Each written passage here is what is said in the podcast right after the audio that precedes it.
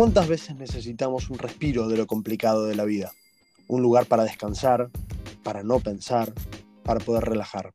La inmensa complejidad de la existencia nos enfrenta una y otra vez con paradojas y encrucijadas, con problemas a resolver, con decisiones a tomar. Ese lugar de descanso puede ser un lugar físico al que recurramos en esos momentos, pero también puede ser un lugar mental, un pensamiento, un espacio de creación interna. Puede ser incluso una frase. Una frase simple, concreta, concisa y que por sobre todo simplifique algo a lo que tenemos que enfrentarnos. Que nos libere de la carga de tener que pensar, de tener que realmente comprenderlo. Y es que hay un gran beneficio en ese tipo de lugares. Pero ¿cuál es el costo?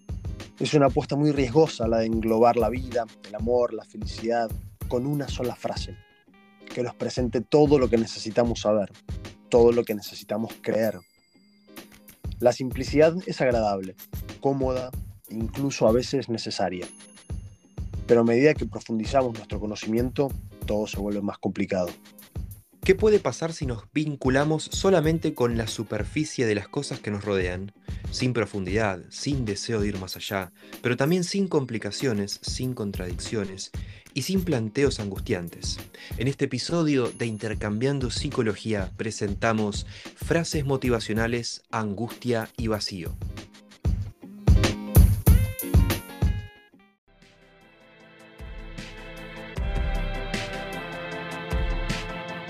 La psicología está en todos lados. Está presente en la vida de todos. Nos vamos a informar, aprender y entretener. Por eso, acá estamos, intercambiando psicología.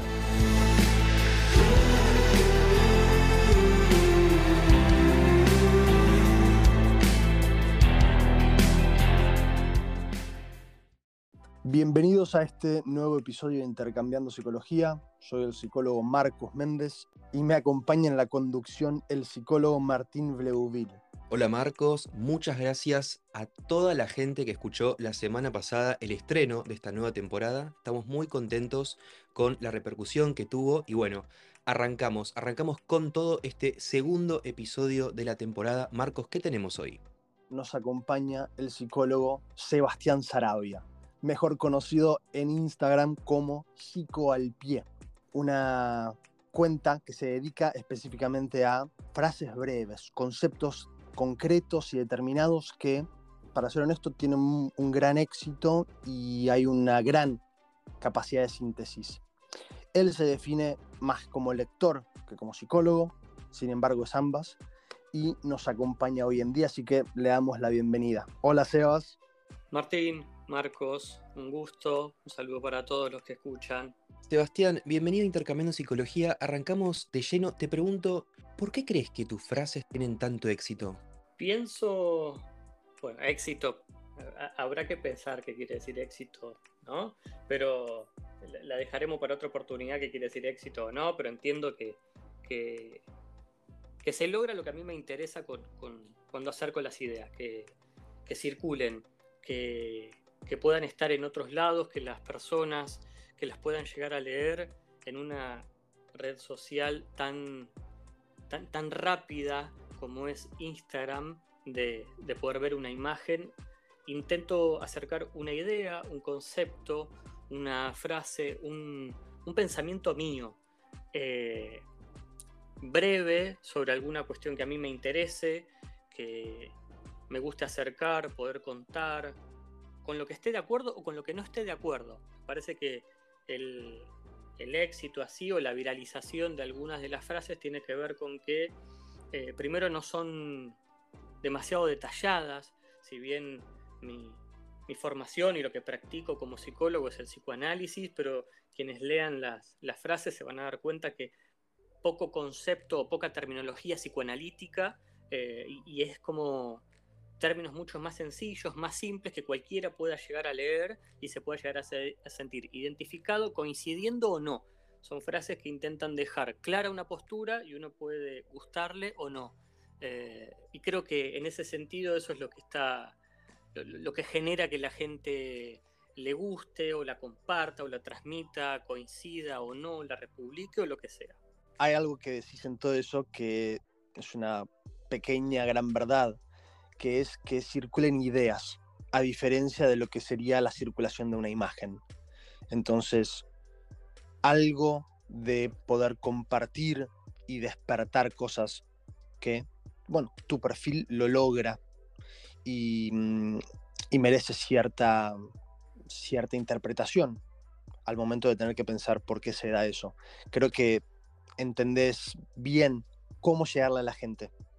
La gente después hará con cada frase lo que pueda, pero creo que es un buen escalón hacia algo más. Sí, Marcos, intento, creo que coincido con tu idea, intento, si bien es una red social basada bastante en la cuestión de la imagen, me, gusta a veces eh, como ir al revés, ¿viste? Eh, en una red social tan basada en la cuestión de lo imaginario, quizás no ir tanto por ahí. Entonces, donde hay tanta imagen dando vuelta, bueno, escribir, eh, acercar una idea.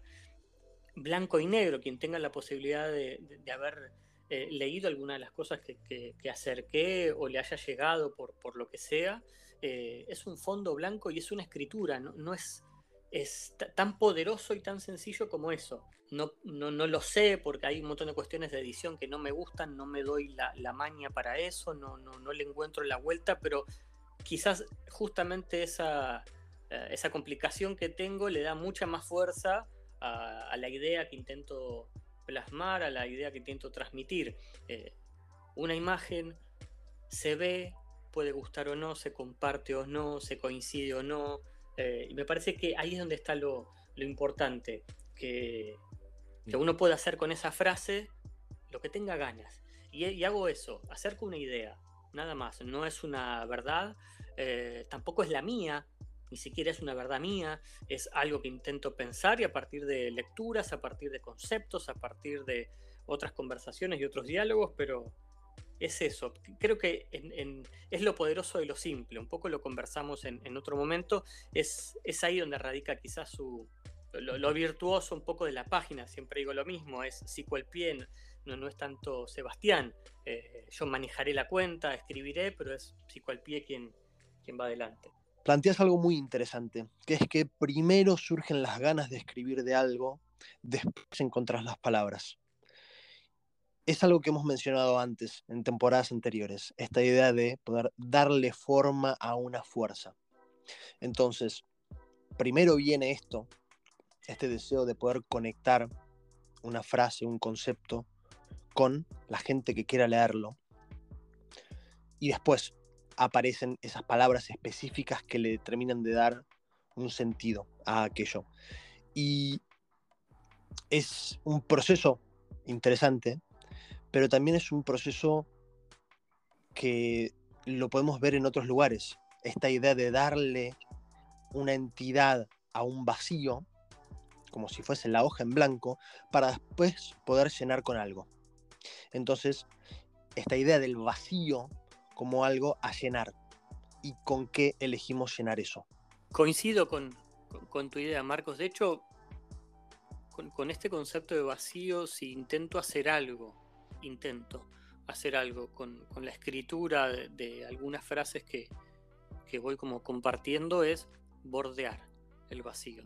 No intentaré taparlo, llenarlo, desconocerlo, solamente bordearlo, me parece que es quizás como una de las, eh, de las tareas más difíciles, ¿no? Que, no, que, no caer en la tentación de taparlo, no caer en la negación de desconocerlo, eh, y estar ahí, bordearlo, pasarle cerca, saber que está, saber que existe y ver qué puedo decir, qué puedo acercar como idea respecto de ese vacío. Ese vacío se puede llamar en este momento angustia, duelo, separación, ruptura, ciclos, amistad, infidelidad, eh, amor, lo que sea. Pero pienso mucho de los conceptos justamente como eso, como un vacío a rodear, y te agregaría la frustración de querer llenarlo insatisfactoriamente. Sí, es que de hecho la escritura es en sí eh, un intento siempre fallido. Eh, y creo que ahí es donde está lo poderoso de, la escritura, en tanto se sepa y se entienda fallida, en tanto se sepa y se entienda que va a decir menos de lo que pretende decir, eh, y que quizás también diga un poco más de lo que pretende decir, eh, es que uno puede escribir. Yo escribo una idea, acerco algo, un pensamiento, y cada uno después lo toma como, como puede, como quiere. Algunos es justo lo que estaba pensando, necesitaba esto, otros no coincidir, otros no haberlo pensado. Eso me interesa mucho. Que yo acerco una idea y que cada uno lo toma como puede. Eh, e intento que no sea que, no sea tapar de sentido, que no sea aplanar la cosa. Eh, bueno, acá está la verdad. Así cual pie dice, esta es la verdad, mi verdad. No, la verdad que no eh, acerco una idea y ojalá que, a cada uno le, pase algo con eso que acerco. De hecho, cuando algunas personas hacen algún comentario que, y no coinciden, digo, celebro que no coincidan. Eh, y que cada uno va acercando su idea, su propuesta, y, me parece mucho más placentero y enriquecedor que no coincidan y ver que se va armando en eso, en esa distancia entre lo que uno puede llegar a proponer y lo, que el otro puede llegar a decir. En eso me parece que está lo rico de una conversación, de una diferencia, de un conflicto. Estamos en Intercambiando Psicología, temporada 3, con Sebastián Sarabia. Él es eh, el que está detrás ¿no? de las frases tan exitosas de la cuenta Psico al Pie, que es un invitado muy importante. Yo le cuento a toda la audiencia, hay mucha gente escuchando del otro lado, algunos deben ser pacientes. Las frases de, Seba se meten, al menos en mi caso, en las sesiones. Yo se lo contaba el otro día a Sebas, le digo, mis pacientes me dicen, no, no, porque lo leí en Psico al pie, porque lo compartiste de, de Yo también comparto mucho las, las frases de Seba. Digo, es impresionante el alcance que tiene la cuenta de Sebastián. Eh, mis pacientes me hablan de sus frases, imagínense. Eh, Sebastián, te quiero preguntar, ¿qué opinás de las frases motivadoras? Porque yo no creo que lo que vos hagas sean frases motivadoras, pero la verdad es que están en auge y tu trabajo para algunas personas se puede confundir un poco con eso, ¿no? Nosotros los que, digamos, nos damos cuenta que no vas por ahí, pero capaz la gente se lo toma como algo similar. Lo que pienso, Martín, de las frases motivadoras es, eh, un poco acercábamos el otro día una, idea, son un fetiche. De hecho, son hoy por hoy el nuevo fetiche, como el nuevo juguete, ¿no? Eh, las pienso como, como fetiche o se me acerca la idea un poco de, fetiche porque aparte de ser un discurso de época hoy por hoy, uno pensaría en el fetiche, hay como una relación respecto de, lo que es el coito como un elemento fundamental y necesario para poder tener un coito o la relación sexual, pongámoslo un poco de, de esa manera. Pero, es decir, son la condición o el elemento necesario, ese y solo ese, para poder lograr un acto. Y pienso en las frases motivadoras hoy por hoy un poco como eso. Si vos querés estar mejor, tendrás que seguir sí o sí a una frase motivadora. Eh, ejemplo de todo pasa, soltá. Son frases que, ahí es donde está la, diferencia entre compartir una idea, un escrito, un pensamiento y una frase motivadora. Una frase motivadora no es más que algunas palabras alguna una oración o, algo brevísimo, algo que pueda ser rápidamente leído, fácilmente eh, recordable y que pueda ser repetido como mantra para uno. Entonces me parece que hoy por hoy son un fetiche porque son la condición, según se presentan ellas, como para poder estar mejor. Si uno quiere ser feliz y quiere estar de otra manera y eh, elaborar un duelo o lo que sea, eh, repite incansablemente una frase motivadora y casi como por arte de, magia, eso ocurre. Yo pienso que hay una fetichización de la frase motivadora. Eh, se muestran como la condición y así como tienen esta parte, son como la condición para, para, que uno pueda lograr eso que supuestamente quiere o necesita, también son la negación un poco de la realidad. Porque una frase motivadora propone que somos todos iguales. Entonces, a todos nos entra de la misma manera la misma frase o nos pega de la misma manera la misma frase. Creo que ahí hay un, grave error de la frase motivadora. No somos todos los mismos. no nos pega, ni siquiera la misma frase en distintos momentos de nuestra vida no nos pega igual. Eso me parece que es interesante y va un poco a contrapelo, a contramano de la frase motivadora. Eh, hoy por hoy una frase motivadora casi que podemos decir que genera esclavos, nos hacen creer que somos amos de, nuestra propia vida y que tenemos que hacer caso, que tenemos que adaptarnos a eso, pero somos esclavos de una frase. Y hay que hacer todo lo que diga esa frase o todo lo que supuestamente diga esa frase para lograr aquello que queremos. Una frase motivadora es atemporal, hace años, que puede ser nuestro leitmotiv nuestro mantra hace mucho tiempo. Resisten al tiempo. Soltá, hace muchos años. Eh, están en determinados lugares. Vive, ama, ríe. Está, es un cuadro, se cuelga en casa. Digo, en ese sentido me resulta muy interesante eh, cómo se meten, cómo, qué, tipo de profundidad van logrando. Se están metiendo en, nuestra vida y hay como una eh, naturalización de la frase motivadora que es llamativa y en mi caso, específicamente como psicoanalista, me parece alarmante. Hay una conjunción de un montón de cuestiones porque algunas frases son también del, como del rubro empresarial también. Eh, entonces, son una propuesta del capitalismo, son un discurso de época donde tiene que ver rápidamente el seguir produciendo, ¿no? El todo pasa, el soltar, el como sé tú mismo, primero, como que primero está uno, primero está el amor propio y que hay que seguir como si no pasara nada, eh, o sacar lo positivo de lo negativo, eh, invitan todo el tiempo a seguir produciendo, a seguir generando, a, que uno no pueda atravesar la angustia, desplomarse, dejarse atravesar por lo que le pasa, hacerse pelota, dejar que uno se pueda hacer pelota, eh, pasarla mal, sufrir, angustiarse, desaparecer un poco del mundo. Entonces eso no tiene que ocurrir y que rápidamente mañana tendremos que estar trabajando felices, sonriendo, utilizando las redes sociales, escribiendo, compartiendo cosas. Sí, sí, multitasking y proactivos también. Totalmente, es, eh, es, un, poco, es un poco perverso. Eh, a, mi, a mi modo de verlo es un poco perverso porque una frase motivadora, Martín, Marcos, justamente lo que intenta hacer es desconocer la angustia. Desconoce totalmente la angustia, la de uno, y es como, hay que seguir. No es con angustia hay que seguir, o a pesar de lo doloroso hay que seguir, es corramos esto que implicaría una pausa.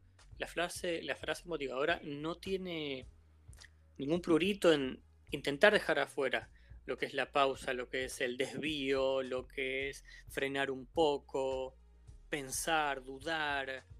No le interesa eso, es seguir haciendo. Eso es lo único que le interesa, una frase motivadora. Y la frase motivadora, en tanto, se la marque como ideal a seguir.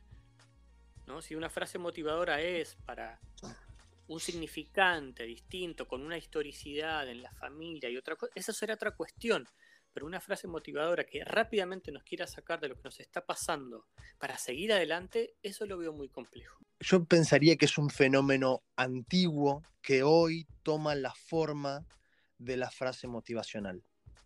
Y lo venía pensando mientras, mientras hablaba Sebas, y pensaba que no hay muchas preguntas motivacionales, o al menos son menos, justamente porque tiene que haber cierta certeza en la frase, tiene que haber cierta verdad absoluta e irrefutable esto, todo pasa. Y bueno, tenés que creerlo.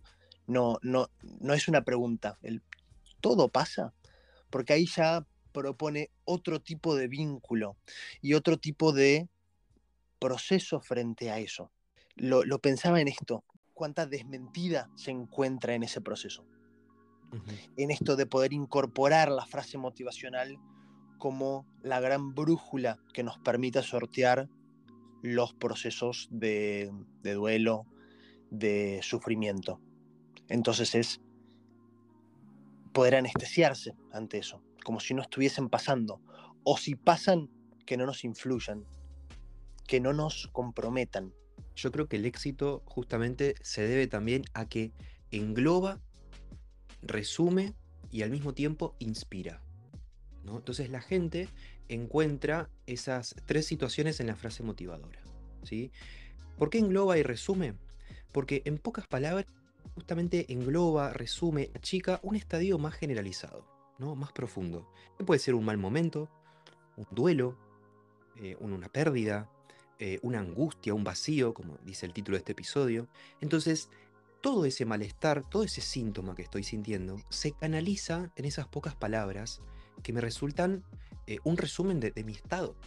Entonces, de por sí, como son eh, síntomas muy difíciles de, tratar y muy angustiantes de sentir, muy tristes, de repente encontrarlo plasmado en una frase que lo resume tan a la perfección y en pocas palabras, me da ganas de compartirlo. Me da ganas de tenerlo ahí como una bandera, como yo digo, ¿no? Son como banderas a veces las frases motivacionales. Mm. Hay un pequeño pecado de universalizar, de hacer absoluto algo y de alejarnos de la subjetividad, que en definitiva es lo opuesto a la clínica, donde justamente la, la subjetividad reina y donde medimos todo a partir de, esa, de ese aparato psíquico puntual. Entonces, de repente pueden servir, como pueden servir muchas cosas que no son ciertas. Pero, mm, ¿cuál es el precio de la frase motivacional? De querer medir todo solamente con esa frase. O peor, de que la vida gire en torno a esa frase. A, esto último que, decís, Marcos, eh, mientras te escuchaba pensaba esto como tener mucho cuidado, quizás en ese cuidado está el mayor éxito de la frase motivadora que es, llega un momento donde somos la frase. Creo que ahí es donde algo de la singularidad se pierde, donde esa frase quizás me toca en algún punto, donde me concierne en mi deseo, mi angustia, donde me pasa por al lado y no me da lo mismo esta frase. Esa es una cuestión donde me puedo llegar a sentir identificado con algo en este momento de la frase. Eso es un tema. Ahora, ser la frase. Llevar adelante la bandera de la frase motivacional es soy esto, solamente esto. Eso es lo que me parece eh, preocupante. En ese sentido, me parece que el trabajo terapéutico, por lo menos como intento encararlo, eh, tiene que ver con la posibilidad devolver preguntas eso, ¿no? Eh, si mm. sucede, conviene. ¿Realmente si sucede, conviene? Si sucede, conviene. Y, empezar a, poder problematizar esto, ¿no? A, poder cuestionar lo incuestionable, sería hoy. ¿no? Poder hacernos preguntas, poder interrogarnos sobre aquello que es inamovible, aquello que es certeza. Si hay certeza, no hay sujeto, somos todos individuos, somos todos exactamente iguales. Una frase nos dice, nos habla, nos representa y nos predice. Que la frase posea a la persona. Y hay algo muy, muy peligroso en eso, porque es así. Las ideas, o en este caso las frases, pueden poseer a la persona. Y la persona termina convirtiéndose en eso, tal cual como lo decís. Entonces, es lo exactamente lo, lo opuesto a la clínica, donde buscamos que aparezca esa persona, aún con angustia, aún con miedo, pero que sea la persona. Entonces sí, lo pienso como una anestesia, como una droga que nos aleja del sentir. E invita a no pensar. ¿Por qué pensar si ya tenés la verdad? Claro, y la verdad es la frase. ¿Para qué pensar? Exactamente. ¿Para qué pensar traigo el ejemplo de soltar. Soltar marca patología y panacea. Es diagnóstico y resolución y tratamiento. Entonces, soltar viene a marcarnos que el diagnóstico es que no estamos sabiendo soltar, que no estamos pudiendo soltar y que justamente lo que hay que hacer es eso. No dice cómo. Pero justamente marca esa cuestión. Nos dice qué nos está pasando y qué deberíamos hacer. Pero se encierra en un mismo círculo eh, hay que poder dejar algo en claro. Una frase motivacional no salvó a nadie. No salva un caso. No salva nuestra vida una frase motivacional. En todo caso, forma parte de nuestra vida. En todo caso, si hay algo que salva, que nos ayuda a estar un poco mejor o a no padecer tanto, que a mi forma de verlo es lo más interesante, a no padecer tanto, ya como un objetivo enorme quizás de terapia, no sufrir demasiado, eh, poder entender que lo que hay detrás es un, un proceso, todo un tiempo de trabajo, subjetivo, tiempo, síntomas, angustia, miedo, frases significantes, cosas que nos pasan, azar, nos pasan un montón de cosas y no podemos reducirnos a ser solamente una frase o que una frase nos posea. Que de hecho tenemos muchas ganas, pareciera ser, que una frase nos posea. Porque también busca, es un lugar confortante la frase motivacional. Uno encuentra ahí como un nido y está ahí tranquilo y se juntan todos los que están encolumnados detrás de esa frase y van para adelante. ¿no? Si duele no es amor y vamos todo detrás de la frase si duele no es amor, como al primer inconveniente en una relación o alguna cuestión, ya nos estamos eh, corriendo o estamos eh, dando un portazo y nos estamos yendo.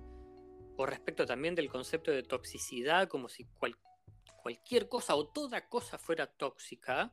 Eh, entonces me parece que hay que tener mucho cuidado, pero hay muchas ganas en general de necesitar lo que en un momento era una pastilla, hoy por hoy, cada ocho horas es una frase motivacional.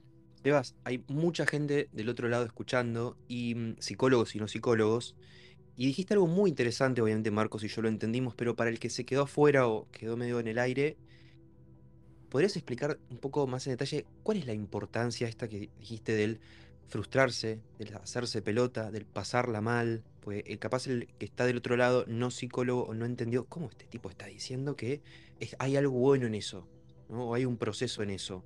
No quiero estar así. Bueno, es importante pasar por esas etapas. Lo dijiste así medio, no sé si que lo querés explicar, porque está buenísimo el concepto y quedó medio ahí. Desde nuestra crianza de que somos chicos, es necesario que nos ilusionen, que nos hagan creer que somos enormes, gigantes, que somos súper importantes, todo para el otro. Pero en el mismo proceso de crianza, en algún momento tenemos que empezar a dejar de ser ese todo para el otro, en términos más nuestros, el falo y todas esas cuestiones teóricas, pero tenemos que dejar de ser ese todo para el otro, para empezar a ser uno más y empezar a hacer con lo que nos pasa.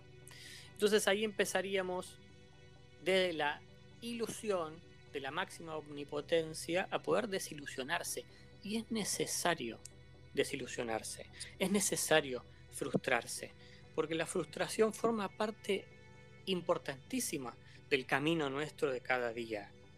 Para poder vivir, no solamente hay que hacer cosas bien, poder estar feliz, estar mejor, producir, pero también hay que saber pasarla mal.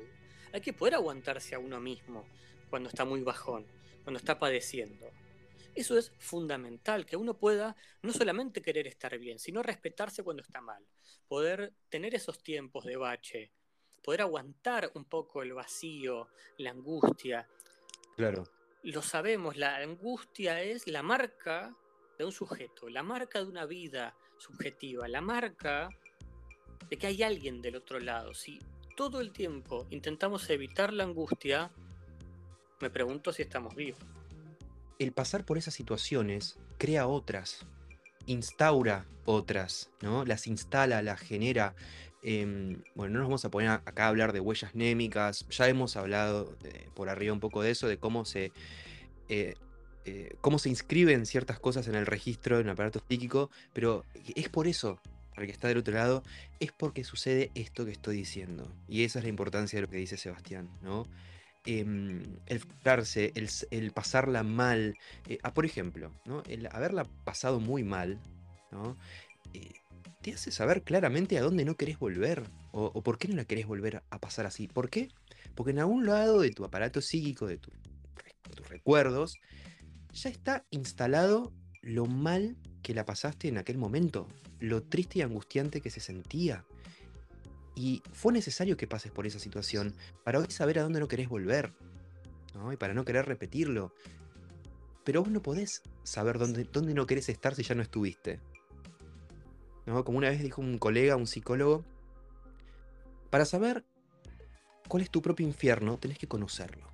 En más de una ocasión te habré mencionado esta idea de el viaje al infierno como una temática repetitiva dentro de la literatura, y la literatura a través de los siglos, porque Odiseo tuvo que ir al infierno, y Dante tuvo que ir al infierno, son textos con mil, 1700 años de, de diferencia y sin embargo tienen esta temática. Entonces, el rol del terapeuta, cuando yo lo pienso a través de la Divina Comedia, no es el del protagonista, no es de Dante, sino es de Virgilio, aquel guía que te acompaña a través de ese proceso, de poder enfrentar ese infierno para poder después salir de él. Pero sí, coincido en que hay que ir al infierno para poder aprender a vivir por fuera de él. Entonces, la frase motivadora eh, te expulsa, te aleja de ese propio infierno y te hace creer que no es necesario pasar por él. ¿Sería? Sí, eh, nos expulsa, lo desconoce totalmente al infierno. No quiere saber nada con el infierno, no quiere que nosotros frenemos. Una frase motivadora es la ortopedia para seguir caminando. Es en realidad la propuesta de la terapia darse cuenta que algo nos falta, que nos sigue faltando y que si falta nos duela y atravesar ese dolor. No es desconocerlo. Uno tiene que conocer sus demonios para poder salir un poquito. ¿no? Eh, una de las, de las ideas que he acercado es que no salimos de aquello que no conocemos. Eh, en términos un poco más sencillos, más, más nuestros, nos tenemos que embarrar. Nos tenemos que embarrar, tenemos que meternos ahí adentro. No solamente jugar ese juego, sino ver qué hay y justamente poder encontrarnos con aquello que nos duele. Que si hacemos algo que nos ha dolido tanto y vuelve a pasar, bueno, entender que quizás detrás de esa repetición hay algo. No es solamente no querer repetir porque la hemos pasado mal y punto. Porque la frase motivadora le habla a la conciencia, le habla al yo artificial. Desconoce la cuestión de la transferencia, desconoce la cuestión del inconsciente. En ese sentido es que la frase motivacional nos quiere hacer creer que mm. no existe eh, los demonios, que no existe el infierno. Y en realidad la propuesta terapéutica en psicoanálisis es intentar meternos juntos en el propio quilombo de uno. Seba, entonces más que frase motivadora, termina siendo manipuladora. Totalmente, totalmente. El, exceso de frases, eh, iba a decir manipuladoras, eh, vale, vale el fallido. Eh, las frases motivacionales terminan siendo frases manipuladoras, pero porque terminan generando esto, esclavos, esclavos de las propias frases y terminan en realidad generando una angustia y una culpa gigante para quien no puede estar a la altura de esa frase. Quien no se esforzó mucho es culpable por no haberse esforzado demasiado o no ha hecho lo suficiente.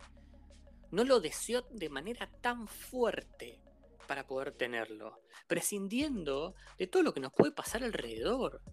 No es mm. solamente mereces lo que sueñas.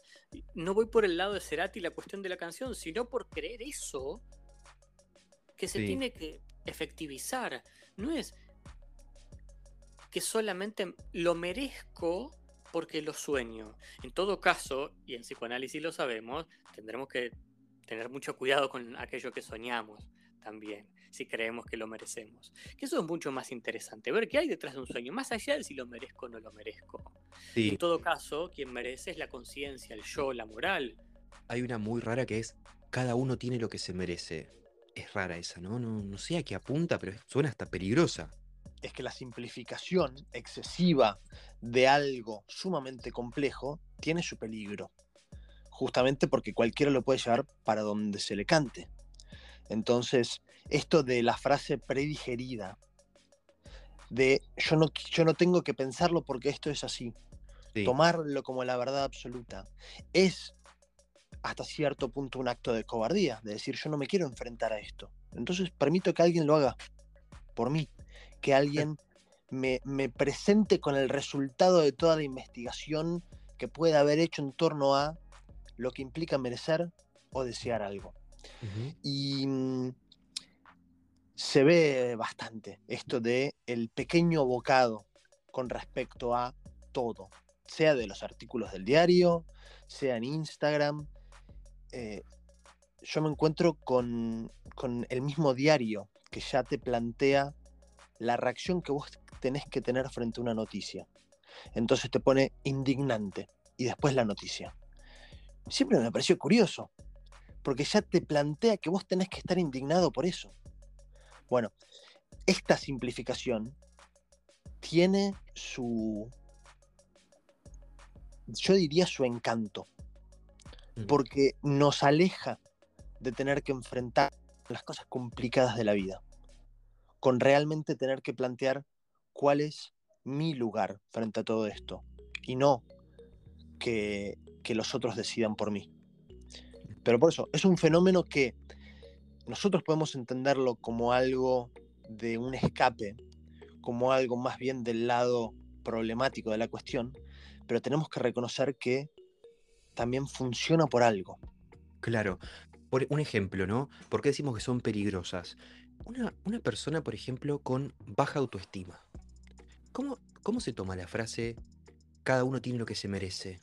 Cae pésimo. Es terrible si tenés baja autoestima leer cada uno tiene lo que se merece. ¿Por qué? Porque mi baja autoestima me hace creer que yo no, no me merezco cosas buenas. Yo te diría que ahí donde puedo encontrar una frase así, Mm. que sea destructiva, puede encontrar otra frase que le, que le quepa como anillo al dedo. De que se haga, de, de que al menos por un segundo se sienta como, como una persona única e irrepetible. Entonces cada uno encontrará la frase motivacional que, la, que, que- que mueva, que llegue, que, con- que, que conlleve ese peso que no encuentra en otras. Bueno, esa es la, la castración de la subjetividad hablando, diciendo, esta es la frase para vos. Bueno, Martín, Marcos, un poco para, para seguir sumando, para, para seguir dándole vueltas a, este asunto de las frases motivadoras, pienso en que una gran característica que tienen es que son muy seductoras. Seducen demasiado, abrazan, contienen eh, y crean la ilusión de, de que uno va a estar muy, muy confortable ahí, detrás de, de la frase motivadora, que va a poder ser apañado, cuidado, criado, querido, ahí. Eh, eso mismo me parece que es también lo peligroso, ¿no? Que, no, que no podamos estar por fuera de la frase motivadora. Pienso también que tienen un, un aspecto sugestivo clarísimo, eh, hay que tener mucho cuidado también con eso. Eh, mm, mm, creerla tal cual como es me parece que, que sigue siendo un poco peligroso, hasta dañino para cualquiera. Eh, hoy por hoy, por ejemplo, si uno no es una frase motivacional, pero muchas personas se escudan en esto, en la responsabilidad afectiva, en decir detrás de la responsabilidad afectiva que alguien no se va a poner en pareja o no va a iniciar algo o no, va a conocer a alguien y en, realidad detrás hay miedo, miedo al compromiso, miedo a estar con alguien, a intentar algo, a salir un poco de esa zona de confort. Entonces, alguien se podrá plantear como responsable afectivamente, pero es una frase hermosa, linda, totalmente seductora, pero detrás hay miedo. Entonces una frase motivacional puede ser un síntoma. Es un síntoma de lo que padece uno. Es la formación de compromiso para intentar hacer algo con aquello que lo angustia. O para no poder angustiarse, dice una frase eh, motivacional. También pienso que las frases motivadoras instauran eh, una jerarquía, marcan competencia, confrontaciones entre a ver quién se adecua más rápido, mejor, o quiénes han conseguido mayores y mejores resultados detrás de una frase motivacional. En ese sentido me parece que hay una competencia eh, desleal o nos ponen a todos a, luchar por algo que es ficticio. Entiendo también a las frases motivadoras como instancias o modos de control. Eh, casi como una, como una cuestión Foucaultiana, ¿no? de qué se desea, cómo se desea, cuándo se desea, será cuando la frase motivadora lo diga. En ese momento, una frase motivadora educa, es una pedagogía, son un protocolo, nos marcan qué hacer, cuándo hacerlo. Creo que hoy por hoy tienen una potencia terrible y así como tienen esa potencia terrible, hay que tener mucho cuidado. Son las herramientas modernas, bueno, lo, planteaste en torno al, a, un paradigma Foucaultiano, que mm, a mí me parece que Foucault es eh, digno de, de, estudiarse, pero hay que tomarlo con mucho más cuidado del que se lo está tomando. Entonces, esta idea de hasta qué punto ciertas intenciones forjan la forma en que tenemos de desear, la forma en que tenemos de vincularnos tanto con nuestro sufrimiento, tanto con nuestro deseo, y cómo aparece esto, el peligro de apagarse, el peligro de estar a merced de todas estas intenciones sin tener ningún tipo de posibilidad de defenderse. Esto de estar atrapado en la frase motivacional. Y acá es donde entramos en, lo específico de cada frase. Pero entonces pensamos que hay para cada tipo. Y para cada tipo de estructura podríamos pensarlo. Entonces el, el paranoico puede tener una frase motivacional que le, le surte efecto. O eh, una estructura obsesiva, lo mismo. Una estructura histérica, lo mismo. Así que habríamos de tener mucho cuidado en torno a todo esto y animarnos a pensar, aprender a cuestionar las frases. Como bien dijiste, Sebas, convertirlas dentro de la clínica en preguntas. La verdad es que gustan, son un fenómeno moderno que están en auge, no estamos en contra de eso. Lo que yo por lo menos puedo decir es, por lo menos intentemos llenarlas de contenido. Porque cuando quedan solamente como en una bandera o en un estandarte, ahí es donde pecan de vacías. Entonces, de repente, si vemos algo que nos inspira o que nos parece instagrameable o que nos representa, por lo menos intentemos eh, hacerle honor o llenarla de contenido. Es decir, la verdad que si me, eso que leí me dispara o me promueve o motoriza algún tipo de cambio o me hace pensar algo, o replantearme algo de mí, ahí yo ya veo como que empieza a tener otro sentido. ¿Bien? Y le damos una función, si la cargamos de contenido o nos dispara algo, yo creo que cumplió la función en parte. No le podemos pedir mucho más. Es una frase motivacional, como dijo Sebastián. No nos va a dar mucho más eso. Después, psicoanálisis, terapia. Pero no sé qué opina Sebastián, pero si nos. Pues no, no, parece como que el demonio. Pero digo, si nos dispara algo o nos deja o para después trabajarlo en terapia o que a modo de en, psicoanálisis o en psicoterapia llegue como, ¿sabes que leí esto y me quedé pensando? ¿Sabes que leí esto y me hizo recordar que es de chico tal cosa? Bueno, ahí empieza a tener otro valor, ¿no? Sí, si la frase motivacional o sea cual fuere, la frase anula todo proceso psíquico, sí me parece que es complicado. Si nos da, eh, nos pasa, nos genera algo, eh, nos moviliza a poder pensar o a sentir o a angustiarnos y hay una consecuencia de la frase, eh, me parece que sí es interesante. Por eso en, la terapia, insisto, por como yo la, concibo o, o, donde intento apuntar es, si hay una frase motivadora, intentemos cuestionarla, intentemos armar una pregunta. Porque son certezas y anulan al sujeto, anulan todo proceso psíquico. Eh, hay que intentar poder hacer algo más con eso, cuestionarlas, interrogarlas, volver a abrirlas, eh, llenarlas de sentidos, no vaciarlas de sentidos. La frase motivadora hoy por hoy parece ser algo demoledor, una bala. Que cuando llega no hay nada más después de eso. Me parece que hay que tener mucho cuidado. Se me ocurre qué podemos hacer como psicoanalistas, ¿no? Los tres, esto. Y por ejemplo, bueno, preguntarnos por qué nuestro paciente, por ejemplo, se quedó tanto con esto. Porque por algo le resonó tanto la frase, ¿no? Y se podría hacer algún ejercicio de asociación libre, ¿no? Por ejemplo, Sebastián, no sé si estás de acuerdo. Digo, ¿por qué habiendo tantas frases motivacionales, se quedaron con esa frase. Bueno, le quedó resonando por algo esa frase. Vos tenés un montón de frases en tu cuenta psico al pie.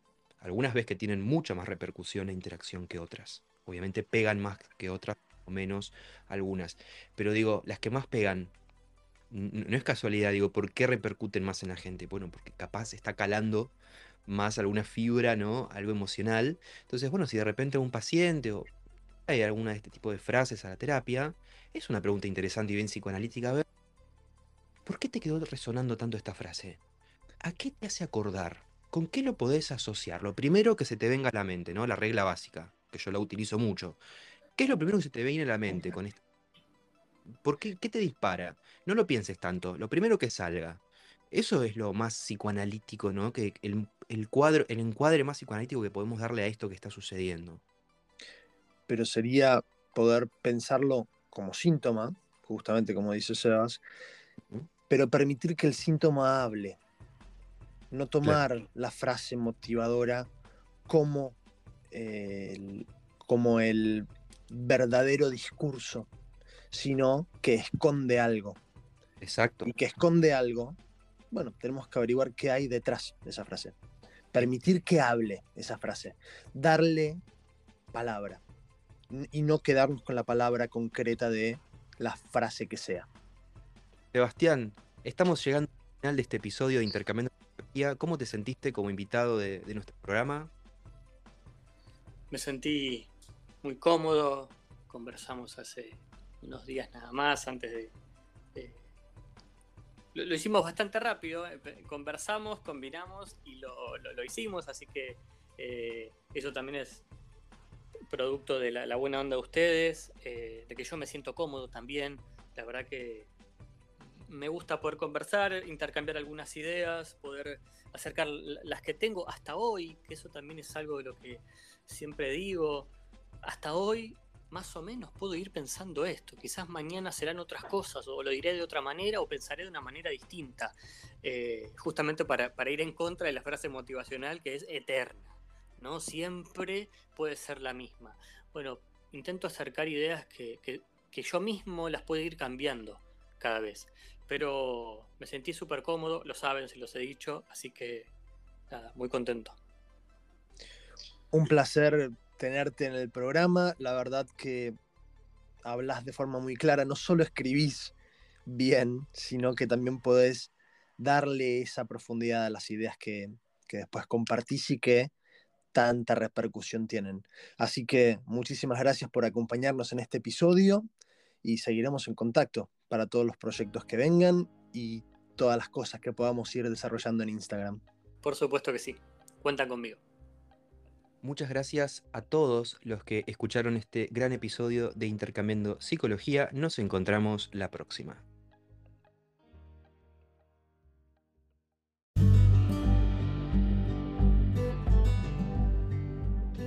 Bienvenidos al libro recomendado por Marcos, esta pequeña sección del programa en la cual les sugiero un libro que resulta pertinente en relación a la temática del episodio. Desde las frases motivacionales y su impacto, no pude evitar pensar en las reglas de conducta que muchas veces escuchamos. Desde el ordenar tu cuarto hasta el no matarás. Mandamientos, leyes, órdenes, todos son reglas en torno a un deber. Ese deber ser que aparece tanto en nuestro discurso como en nuestras jerarquías morales.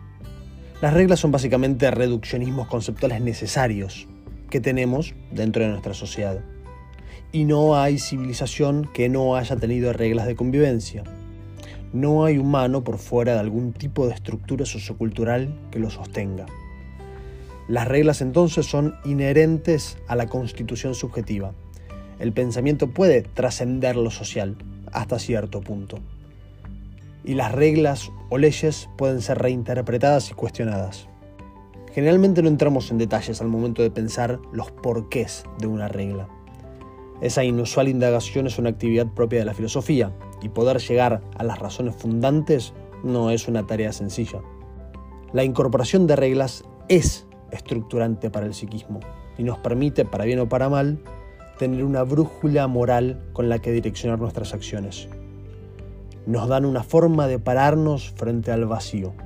Podemos no siempre entender las reglas, pero eso no quita que podamos empezar a pensarlas. De eso justamente es de lo que trata el libro que recomiendo esta semana. 12 reglas para la vida, un antídoto para el caos de Jordan Peterson. En este libro, publicado en el 2018, el psicólogo canadiense toca un nervio en relación a lo que la sociedad busca. No por nada les estoy hablando de un bestseller a nivel mundial. Las 12 reglas que propone, acotadas y simplistas, son fáciles de entender, pero difíciles de comprender. Son simplificaciones de conceptos mucho más enmarañados, que se basan en un bagaje científico y filosófico profundo y extenso. El autor entiende lo seductor de lo simple, pero tiene la amabilidad de explicar el porqué de cada una de las 12 reglas que propone. Uno podría objetar unas cuantas cosas en torno a cada regla, y se encontraría con la dificultad de pasar las nociones desde lo masificado a lo singular. Entonces podríamos pensar, y esto lo hacemos hasta con las leyes, sean de la naturaleza o de la sociedad, cómo me vinculo yo personalmente con esto. Es a fin de cuentas una lectura valiosa, dada los tiempos caóticos en los que vivimos. Al igual que este libro, este espacio de recomendaciones es esencialmente una invitación a la reflexión. Ante cualquier idea o pregunta los espero en mi Instagram Marcos Psicólogos. Ahora me despido, los saludo y les deseo buenas lecturas.